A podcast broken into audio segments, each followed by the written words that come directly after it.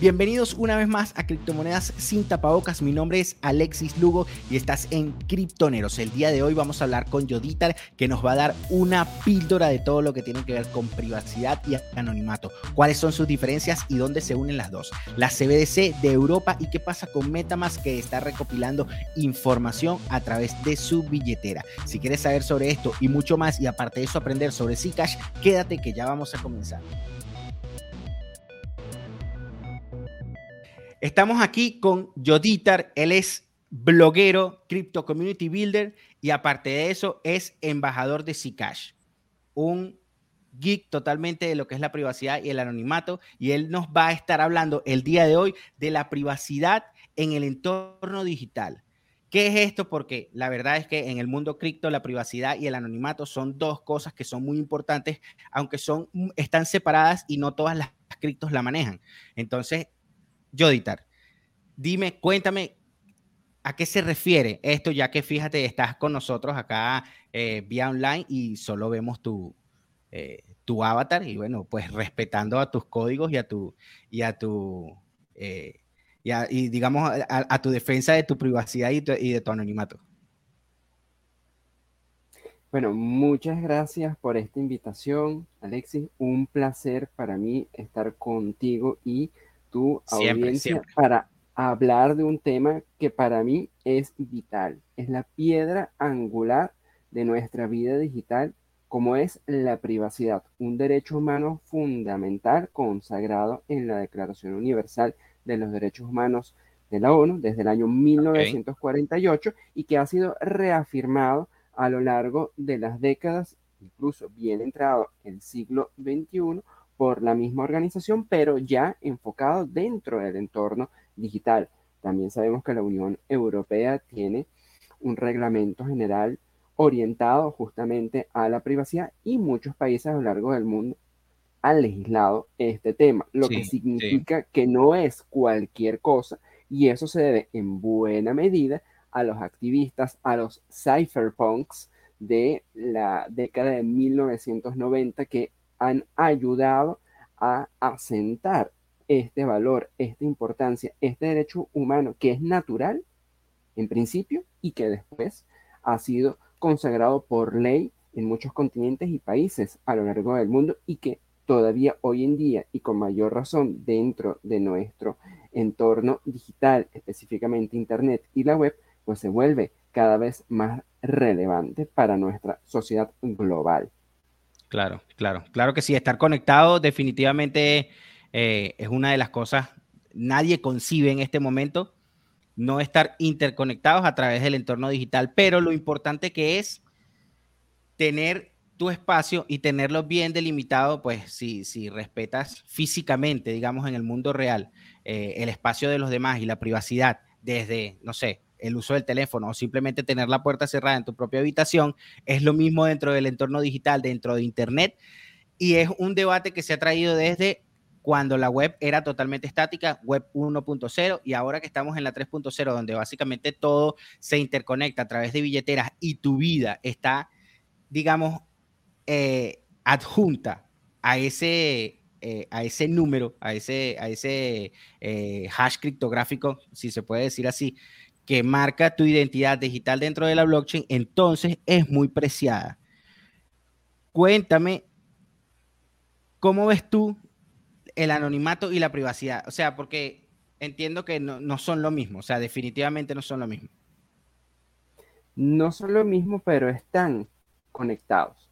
Tú puedes tener privacidad sin anonimato, pero no puedes tener anonimato sin privacidad. Mucha gente los confunde y piensan que son lo mismo. No, pero, pero, sí, explícame porque, eh, o sea, e, es una relación en una sola vía. Sí, eso es correcto. Fíjate, la privacidad consiste de alguna u otra manera en revelar tu identidad, pero no lo que haces, en donde tú de manera selectiva decides cómo te revelas al mundo. Cuando tú eres anónimo, necesitas ser en primer lugar privado. Ciertamente en el anonimato, tú no revelas tu identidad, pero sí lo que haces. Sin embargo, al no revelar tu identidad, ya hay un alto grado de privacidad, en donde hay muchas cosas de ti que no se revelan, solamente las acciones, pero tú no puedes saber por qué se ejecutan necesariamente esas acciones. Para entender eso, primero tendrías que develar y revelar muchas cosas de la identidad de la persona. De lo contrario, solo puedes suponer. Por eso es que tú puedes tener privacidad sin anonimato, pero no anonimato sin la privacidad. Wow, ok, ok. Acabas de agregarle un punto más de complejidad a, cómo, a cómo lo veía, ¿no? Eh, definitivamente no había pensado en que si eres anónimo, pues también eres más o menos privado, pero si eres privado, no necesariamente eh, no eres anónimo, ¿no? Este, porque bueno, por, por ejemplo, yo obviamente no soy, no tengo privacidad porque en mis redes sociales yo prácticamente no publico, por lo menos lo que tiene que ver con, con mi vida, con mi vida privada. Solo cosas muy puntuales e incluso mis redes sociales personales, la mayoría están, eh, están ocultas, están privadas, no están abiertas al mundo.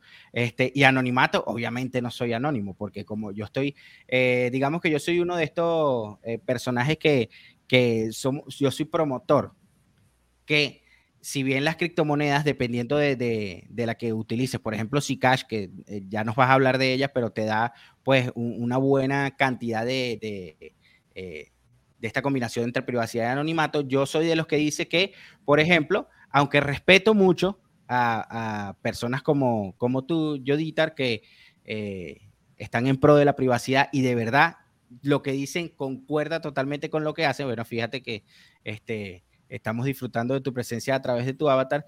Eh, yo, yo creo que uno debería, eh, en la medida, darse a conocer para que, digamos, el ecosistema cada vez agarre más confiabilidad. Pero ese es mi punto de vista. Ok, ese es mi punto de vista, donde eh, eh, si vamos a lo, del, a lo del trilema blockchain, bueno, yo soy uno de los que, este, para tener eh, seguridad y escalabilidad, bueno, pues elimino un poco lo que es la privacidad.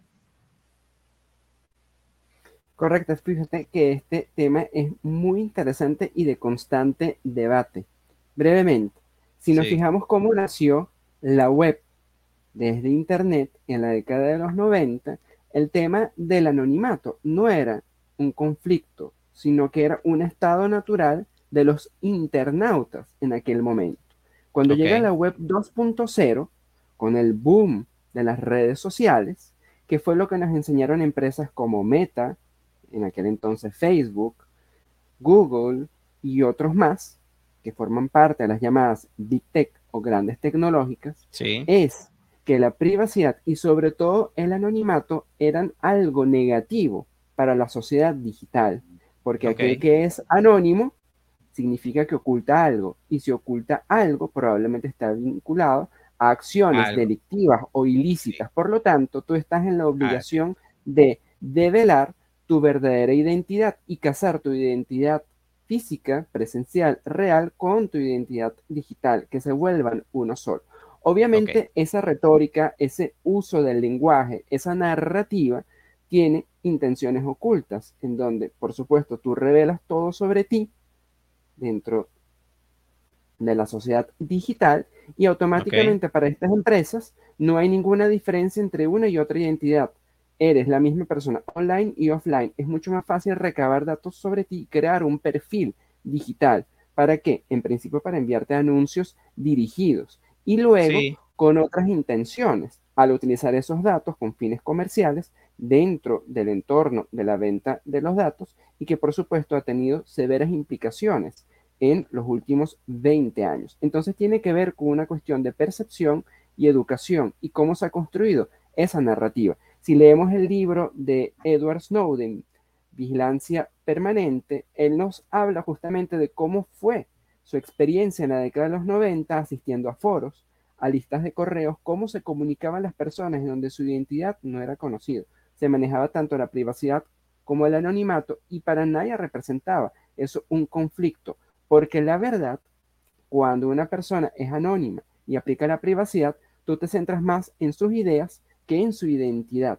Si tú empiezas a casar la identidad con lo que es ah, la narrativa, las ideas de las personas, empiezas a juzgar muchas veces esas ideas a partir de esa identidad. Entonces se desdibuja lo que realmente es más importante, comunicar el mensaje, conectar con las ideas, como estamos haciendo en este momento. Tú te estás centrando en lo que te digo, no en mi persona física, no en cómo yo me veo, no en la relación entre mi voz y mi rostro o algún aspecto de mi vida personal. No piensas en eso. Entonces podemos debatir y ser nosotros mismos. En cambio, si yo tengo que develar, revelar todo sobre mí, eso significa que las personas me pueden empezar a juzgar no por mis ideas, sino por otros factores, que en realidad no son determinantes, pero la psicología humana funciona de esa manera. Entonces, para mí es más importante comunicar las ideas y que tú te centres en ellas que en otros aspectos. Eso es uno de los grandes valores y potencialidades del anonimato y la privacidad, que tiene toda una intencionalidad de fondo. Claro, claro. Y bueno, y las Big Tech, indudablemente, este, aprovecho aquí para insertar, después de ese profundo discernimiento que tú, que tú pones allí, voy a, a ponerle una capa de eh, bueno, no puede ser superficialidad, porque siempre le digo a todo el mundo lo mismo y la gente no me cree. Cualquier cosa que tú coloques en las redes sociales ya no es tuyo. Definitivamente ya no es tuyo y aunque tú lo elimines, eso ya queda allí, ya es una huella, ya es una marca que quedó en internet y alguien lo tiene guardado en algún servidor. Este, lo que queda, lo que quita es básicamente el, flag o el identificativo para que tú puedas acceder a esa, a esa información. ¿Sí? Este, entonces, eh, eh, fíjate, eso, eso me lleva a, a, pues, a, aterrizar la idea directamente dentro del mundo de las, de, de las criptomonedas. ¿sí? Hace poco, ah, por lo menos esta semana, he visto dos noticias que me han llamado muchísimo la atención. Siempre estoy leyendo y consumiendo y, estoy consumiendo también muchísimo de, eh, de tu contenido en, en, tus blogs y en tus comunidades, que ya nos vas a decir cuáles son, que son, en primer lugar, Metamask recopilando, ahora recopilando información de sus usuarios, ¿sí? Eh, sobre todo la dirección IP. Para mí eso es algo gravísimo. O sea, no sé qué opinas tú, pero para mí es un tema muy grave porque siempre habíamos visto a MetaMask como eh, una de las billeteras no custodias, eh, digamos, más seguras y mejores de utilizar precisamente porque respetaba, entre comillas, este, este, este paradigma o este principio de, uy, este principio de respetar ese espacio del usuario, ¿sí? Pero vimos también hace meses cómo eh, nos dimos cuenta que Metamask a través de servicios de terceros también podría sucumbir a lo que es el, la, eh, la, la, mano, digamos, de los estados o de los gobiernos cuando Infura eh, dicen que por error bloqueó a Venezuela por, unos cuantos minutos o un par de horas en el servicio de Metamask y nadie podía ingresar a su billetera. ¿Te acuerdas de eso? sí, me acuerdo de eso.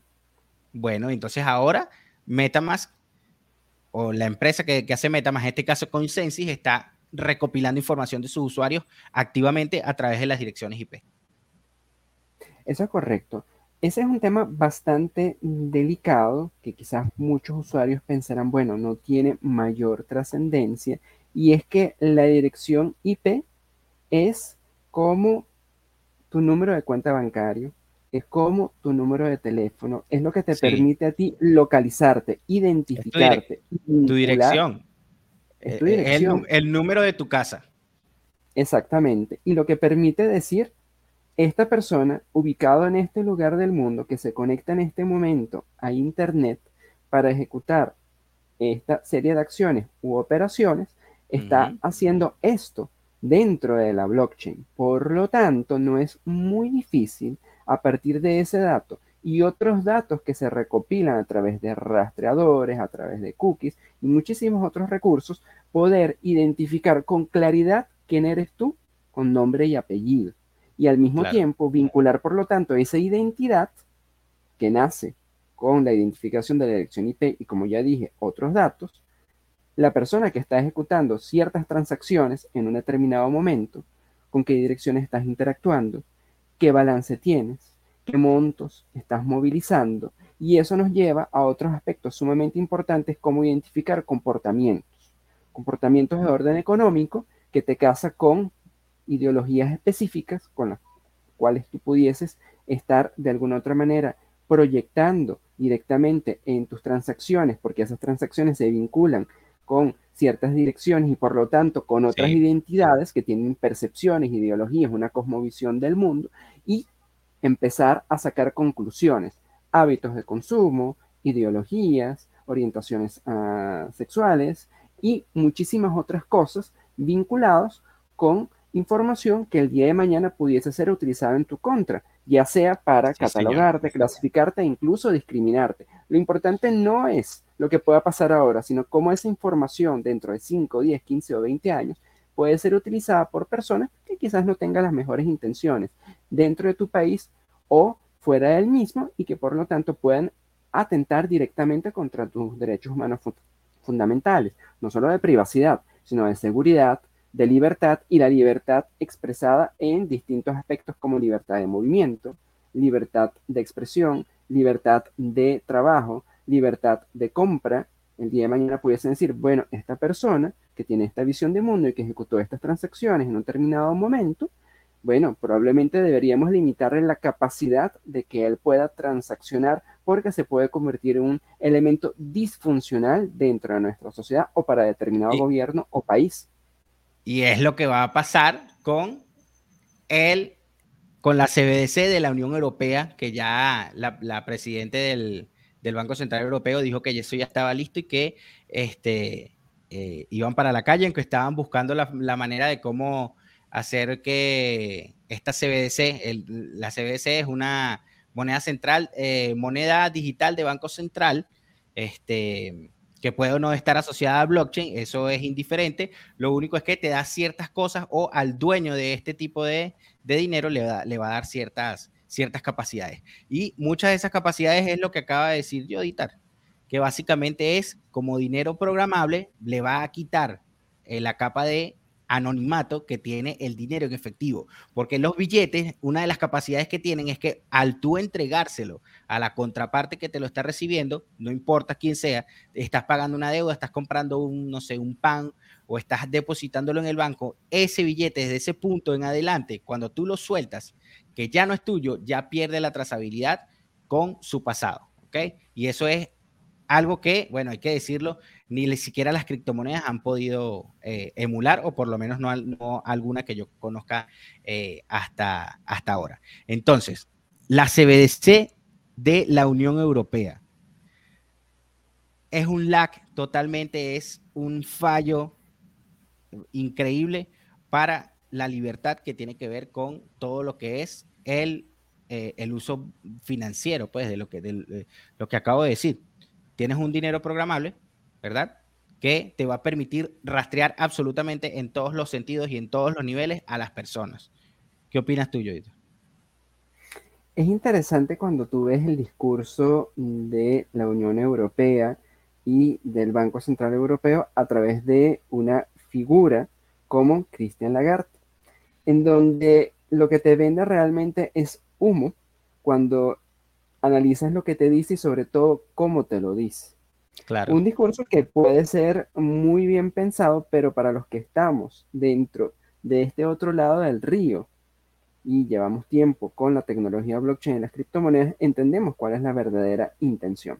Ciertamente el desarrollo natural del dinero ha tenido sus etapas y la etapa digital ya lleva varias décadas desarrollándose y tiene su eclosión en este momento cuando aparece Bitcoin y la tecnología blockchain, junto con todas las criptomonedas, las altcoins, las DeFi, el NFT y todo aquello que circunda a este universo, a este enorme ecosistema digital vinculado con las finanzas.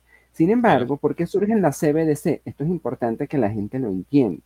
Hay una intencionalidad. No es que pasó porque resulta que ahora se dieron cuenta que hay una forma de dinero digital que es más conveniente porque supuestamente, entre comillas, ya la gente no quiere dinero físico, dinero en papel.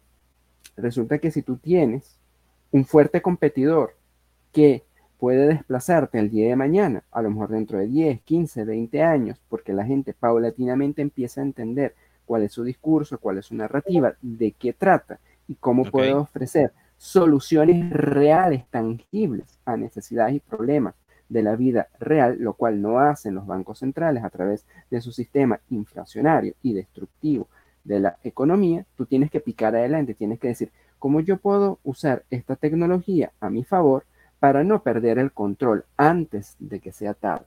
Porque, como dijo un senador estadounidense, tuvimos tiempo para detener a Bitcoin y la blockchain. Hoy en día ya eso es tarde, ya no podemos hacer nada. Esto va a seguir su curso. Lo mismo se dan ah, cuenta justamente la Unión Europea, quienes son uno de los más preocupados por cómo eso puede cambiar a un continente que está claramente regulado en exceso y controlado desde el tema financiero. Si tú vas a Europa, tú te das cuenta de la cantidad de controles que hay en todos los aspectos de la vida de la gente. Para quizás la mayoría, eso está bien porque implica una estabilidad social, económica, cultural y política. Sin embargo, es un arma de doble filo. Entonces, cuando vamos al caso de la CBDC, palabras más, palabras menos, aunque nos pueda parecer muy bonito todo el discurso, toda la narrativa, cómo se vende la idea, al final, ¿qué es lo que se quiere? Maximizar los niveles de vigilancia y control.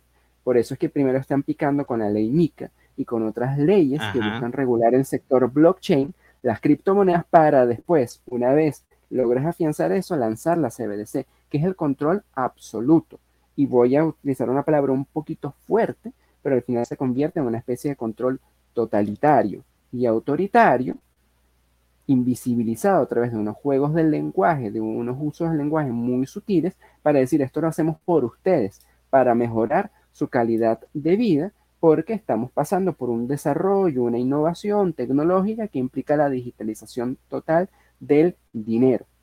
Pero cuando tú haces eso desde un ente centralizado, aunque tú digas, como dijo Cristian Lagarde, que la privacidad es una prioridad de la CBDC en la Unión Europea, eso significa que es tal cual como pasa en WhatsApp. Es privacidad para que tu vecino no vea lo que tú haces con tu dinero, pero no es privacidad para que yo como meta o como yo como en Unión Europea pueda ver lo que tú haces. Yo sí lo voy a poder ver. Y yo sí voy a poder.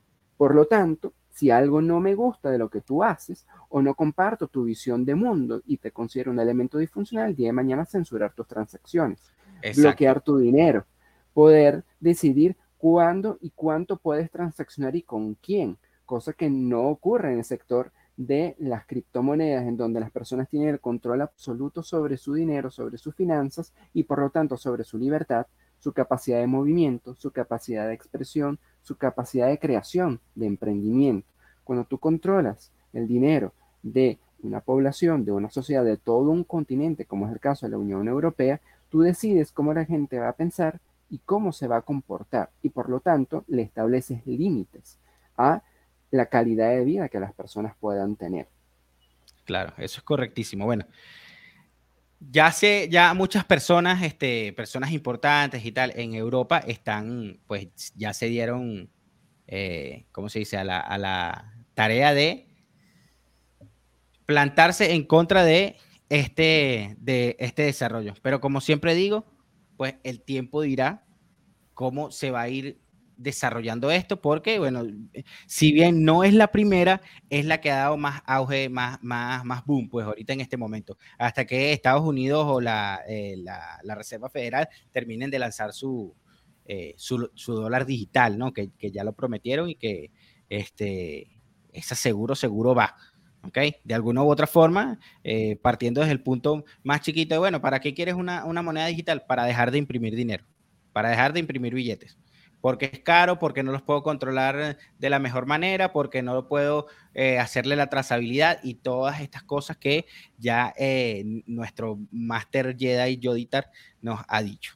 Y aterrizando aún más la idea entonces, Bitcoin es pseudoanónimo y no es privado para todos los que nos están escuchando, esta es una de las características de Bitcoin. Bitcoin se pensó para ser transparente y ser tan transparente que es eh, totalmente rastreable. Cualquiera con las herramientas precisas puede rastrear una dirección o una transacción de Bitcoin desde su origen hasta su destino, pasando por el medio de todos los nodos donde pasaron, todas las direcciones IP que tuvieron que ver con la, con la transacción, etc. Es por eso que eh, servicios como Tornado Cash en Estados Unidos han sido baneados y han sido, eh, ¿qué palabra le podemos utilizar allí, este, Master? Han sido em, este, criminalizados. Sí, también, también. Y dime. Sí, el caso de Tornado Cash es un tema bastante delicado que, por cierto, CoinCenter está demandando justamente a la institución gubernamental y de alguna otra manera al gobierno de los Estados Unidos por ejecutar esta acción, en donde al tú atacar el código, porque no, es atacando, no estás atacando una persona o un equipo de personas, un país, un gobierno, estás atacando el código, estás violentando la libertad de expresión, porque la gente se puede comunicar y expresar a través de código. A través de código, por supuesto. Si tú atacas eso, tú atacas un derecho humano fundamental que es el derecho a la libertad de expresión, de comunicación. Sabemos que el dinero es lenguaje, es una forma de comunicación. Si atacas el código que construye el dinero, las finanzas, automáticamente estás atacando esa libertad de expresión. Entonces, ese es un tema bastante delicado porque digamos que siento un precedente de lo que pudiesen ser futuras acciones contra la privacidad financiera. Pero aquí hay una cosa muy importante. Dime y tiene que ver directamente con lo que es la educación en la regulación. ¿Qué sucede? Y es que muchos proyectos vinculados al mundo de las criptomonedas y la privacidad se han preocupado por construir una excelente tecnología de privacidad, pero no han sabido cómo comunicar, cómo dialogar con los reguladores, crear ese puente para que, independientemente de sus intenciones, a pesar de que saben cuál es el valor de la privacidad financiera, tú, de alguna otra manera, tienes que, digamos, que plantarte en su terreno, bajo sus reglas, y cómo puedes, a partir de esas reglas, hacer que tus ideas tengan cabida y puedan asentarse y ser aceptadas. Es decir, yo juego con las reglas de mi contrincante. Y en ese proceso de jugar con las reglas de mi contrincante, veo cómo esas reglas las puedo poner a mi favor para que la privacidad financiera desde el sector blockchain y las criptomonedas pueda ser aceptada y asimilado. Un buen ejemplo de eso para que la gente lo pueda entender es Telegram. Los hermanos Durov, y en especial Pavel Durov, son anarquistas y libertarios por esencia. Si vemos la historia de Telegram, cómo ha sido construida esta aplicación de mensajería y cómo se sostiene hoy en día tecnológica e ideológicamente, vamos a ver que ellos juegan bajo las reglas del mercado, pero juegan también bajo las reglas del mercado que logran imponer su visión del mundo y hacer que su aplicación sea masiva, no al nivel de otras aplicaciones de mensajería, pero sí al punto de que no pueden hacer que den un paso atrás y tengan que bloquear o cerrar la aplicación. Incluso dentro de las tiendas mismas de las App Store, Telegram sigue siendo unas aplicaciones de mensajería social descargadas anualmente por millones de personas, todo con su ideología libertaria y anarquista. Entonces, hay que saber manejar como una especie de juego de equilibrio. Si yo me vuelvo completamente anarquista o criptoanarquista y me voy al extremo, obviamente voy a tener un altísimo nivel de resistencia. Pero si yo soy consciente que hay unas reglas, hay unas leyes globales, hay una dinámica política y económica global, no puedo irme en contra de la misma y decir, bueno, vamos a tumbar esto desde el punto de vista anarquista para construir una nueva sociedad, como lo pensaban los criptoanarquistas en la década de 1990. Esa es una realidad muy utópica. Pero yo tengo que entender que yo tengo unas ideas y el que está del otro lado, que no las comparte, también tiene una tiene otra, claro. Contrario, ¿Cómo yo puedo hacer para crear un puente, para dialogar con ese otro, hacer que mis ideas sean aceptadas bajo las propias reglas de juego? Eso es un proceso lento y que lleva tiempo. Pero si tú lo sabes jugar como un juego de ajedrez, puede llegar un momento en el cual el contrincante tenga que aceptar tus ideas. Y esas ideas las acepta en la medida en que las vuelve propias. Y a la larga, esas ideas al final pueden calar de tal manera en la sociedad que la privacidad digital y financiera se establezca de tal manera que tú no puedas echar eso para atrás. Es como el caso del HTTPS. Mucha gente no lo sabe, pero el gobierno de los Estados Unidos se imponía en contra del establecimiento del HTTPS durante muchísimos años, porque cifrar nuestra comunicación, nuestra navegación en Internet no era nada cómodo para los sistemas de vigilancia. y sobre todo los servicios de inteligencia. Pero ¿qué sucede? Gracias al activismo, por ejemplo, de ah, la Electronic Frontier Foundation, la Fundación para la Frontera Electrónica, que tiene un anclaje dentro de la visión criptoanarquista, se logró imponer el HTTPS, el cifrado de extremo a extremo en los servicios de mensajería, también ah, digamos que no fue aceptado de buenas de una vez, hasta que llegó un momento en el cual se estableció que era de libre uso para que se pudiese utilizar en distintos tipos de tecnología, dentro de ellas los servicios de mensajería. Y hoy en día se ve como algo normal. Claro, se, se convirtió en un estándar, se convirtió en un estándar. Correcto. Entonces, ¿cómo conviertes tú la privacidad en un estándar? Bueno, tú tienes que saber cómo dialogar, cómo negociar, jugando con las reglas del juego del contrincante, pero haciendo que tus ideas al final sean aceptadas masivamente y sobre todo políticamente. Entonces, Bitcoin pseudoanónimo y totalmente transparente. Y por el otro lado, Zcash, totalmente privado.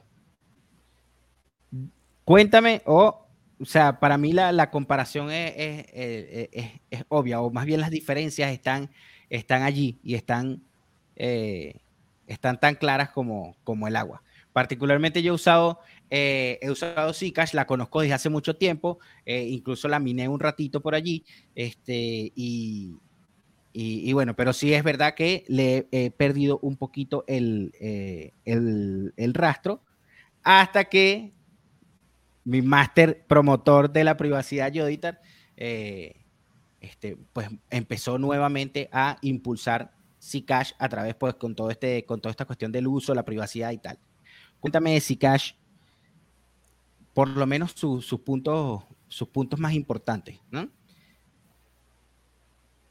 Fíjate, es un tema bastante interesante porque Zcash es la primera criptomoneda o tecnología financiera que logró llevar a la práctica una teoría científica del cifrado que nace en la segunda mitad de la década de 1980 y en donde durante prácticamente tres años fue solamente un tema teórico de discusión científica entre doctores de criptografía a lo largo y ancho del mundo.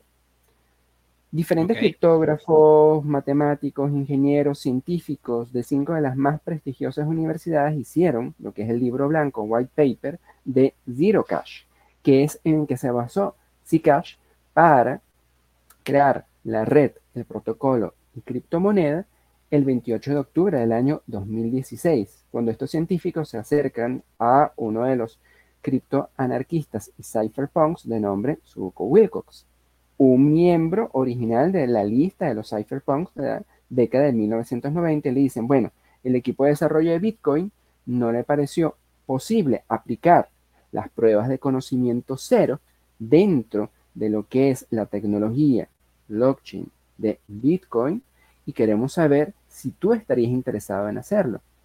Suco se dijo, nada, este ya existe Bitcoin, quizás esto esté de más, no tenga mucha utilidad, pero bueno, después de dialogarlo con su almohada, al día siguiente se despertó y dijo, ¿sabes qué?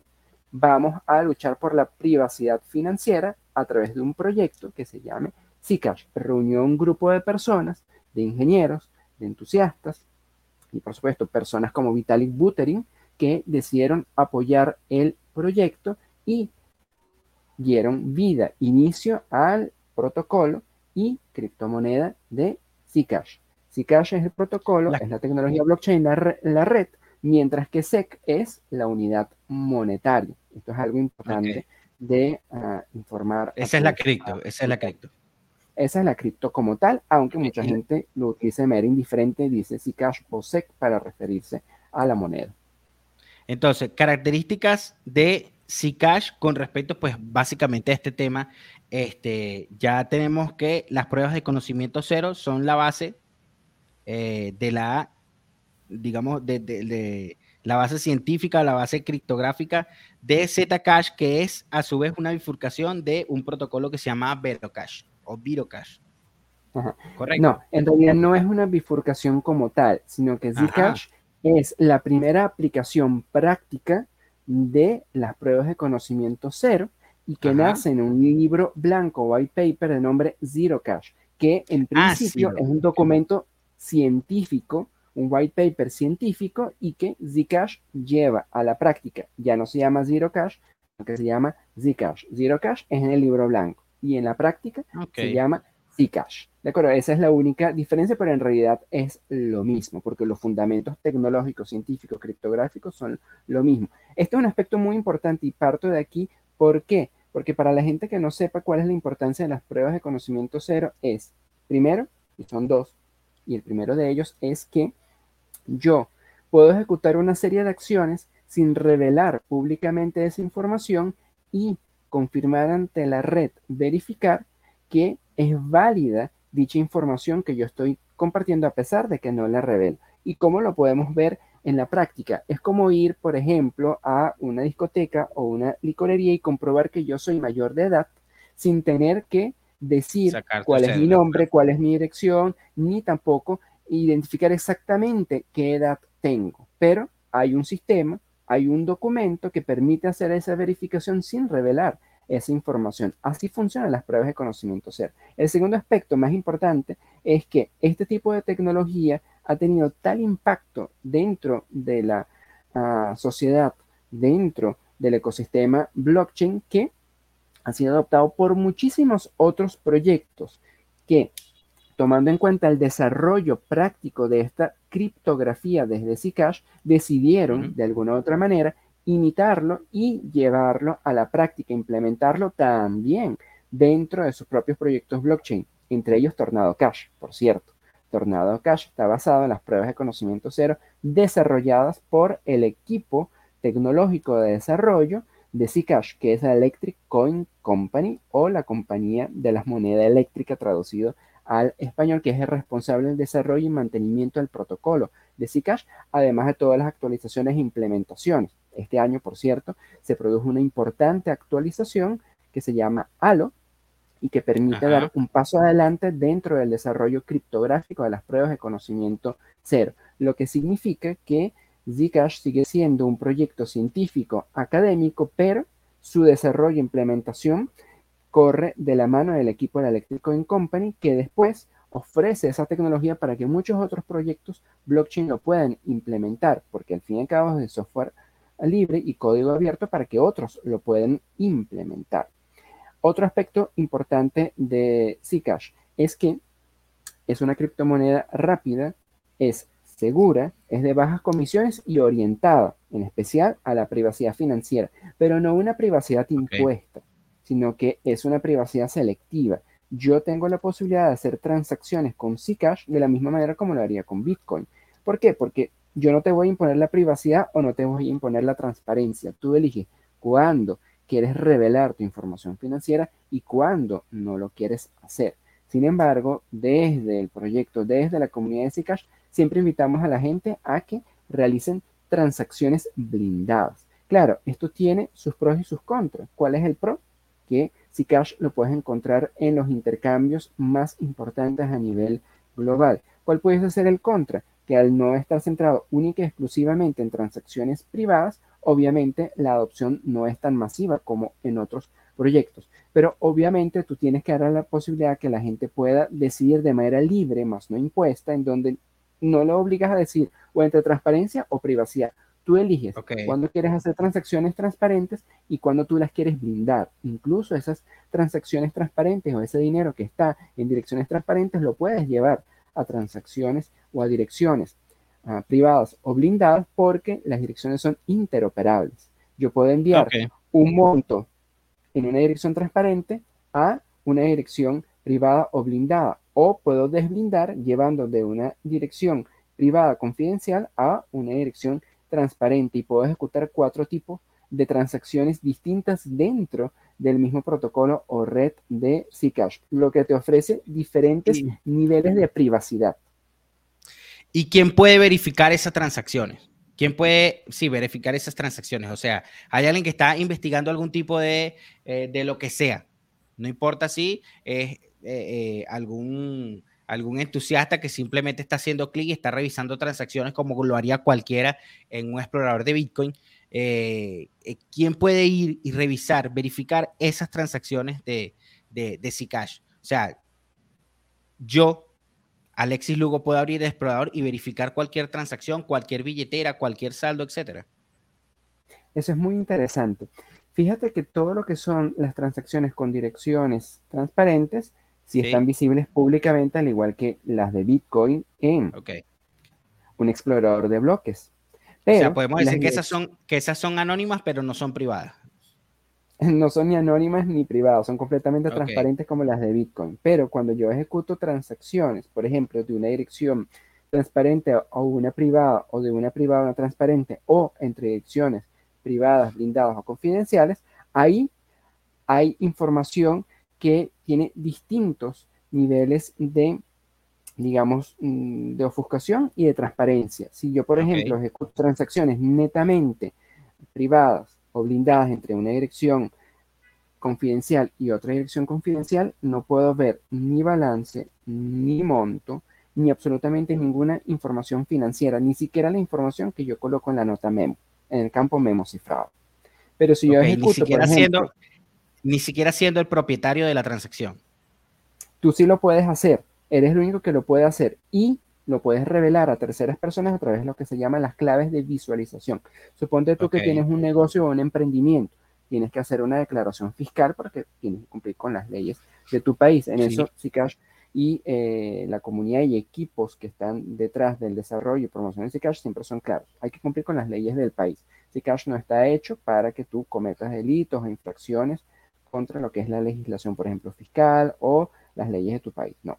Para eso te doy las claves de visualización. Tú como individuo, emprendedor, empresa, negocio, comercio o simplemente un ciudadano de a pie, si quieres declarar tus impuestos y revelar tus transacciones, tu balance, los montos, pero eligiendo qué de esa información financiera vas a revelar, usa las claves de visualización. Elija a qué actores se lo vas a revelar y qué de esa información vas a revelar, porque tú puedes decir no revelarlo todo porque, bueno, a lo mejor no todo requiere que sea ah, revelado, sino única y exclusivamente aquello que amerita ser declarado al fisco. Entonces, en ese caso, tú tienes la posibilidad de revelar esa información solo a esos actores, pero no a todo el mundo. Ahora bien, si tú, por ejemplo, te dices, bueno, yo tengo dinero en una dirección transparente en X intercambio centralizado, pero yo lo quiero blindar, yo lo quiero convertir en dinero privado. Bueno, lo puedo enviar perfectamente a una billetera de Zcash y allí blindo a una dirección privada o confidencial ese monto y automáticamente ya desaparece de la visibilidad pública dentro de la cadena de bloques, aunque quede registrado.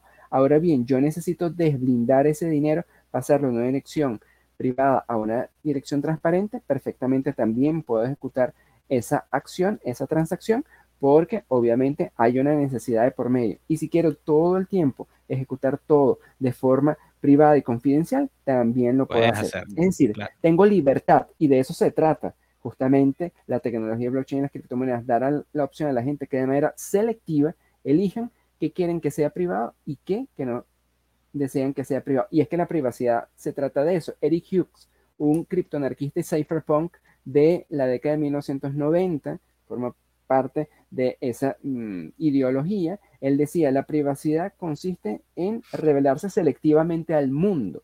Es decir, tú decides qué de ti revelas y qué no revelas. Si quieres revelar un poco más, lo revelas. Si no quieres hacerlo, no lo haces. Por eso que Zcash se promueve más como una criptomoneda de la privacidad que del anonimato. Aunque si tú utilizas la tecnología de la manera apropiada, también puedes hacer que sea anónimo al 100%. Pero eso depende de otras prácticas y de otras herramientas. Claro. Muy bien. Bueno, fíjate, toda la información que les hemos entregado a ustedes, los que nos ven, los que nos escuchan, eh, ya tienen pues eh, básicamente mucha información para eh, comenzar a discernir en realidad qué quieren, en qué parte de, ese espectro quieren estar parados entre anonimato, privacidad, quieren pararse en el medio, una comparación entre dos de las criptomonedas pues, más utilizadas en, en el mundo, este, y todo se reduce a que tienes que tener la libertad, tienes que tener también el conocimiento para que tomes una decisión eh, informada para que sepas qué es lo que estás haciendo, cómo lo estás haciendo y entiendas que poder hacer este tipo de actividades, poder elegir Bitcoin, Zcash o poder elegir entre utilizar una moneda digital o efectivo está o tiene que estar únicamente en tus manos. ¿Ok? Es tu libertad, es tu capacidad de decisión, es tu eh, eh, como diría, como diría Jun, como diría Roberto Jun, este, en algún momento lo, lo, vamos a tener aquí en el podcast, es que Bitcoin, las criptomonedas son un instrumento libertario. Así mismo lo dijo él. Entonces, creo que para tener libertad tienes que tener decisión eh, y para tener decisión tienes que necesariamente defender tus derechos. Entonces, estuvimos el día de hoy aquí con Joditar, que nos ha dado pues muchísima información con respecto, fíjate nada más empezando por lo de privacidad y anonimato. Este, una cosa, una cosa no necesariamente depende de la otra, pero la otra sí puede depender.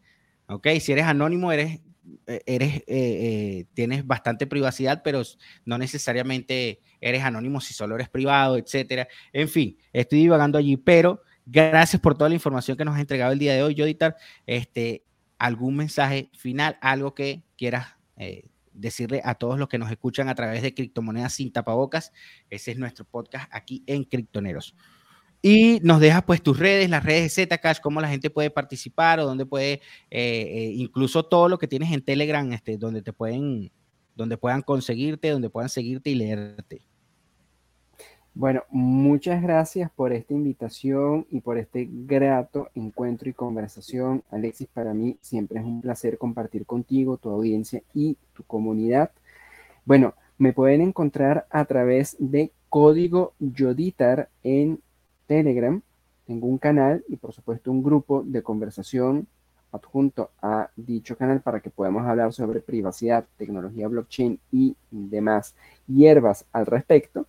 Y también pueden encontrar la comunidad de Zcash en español, lo pueden buscar tal cual en Telegram y en Twitter.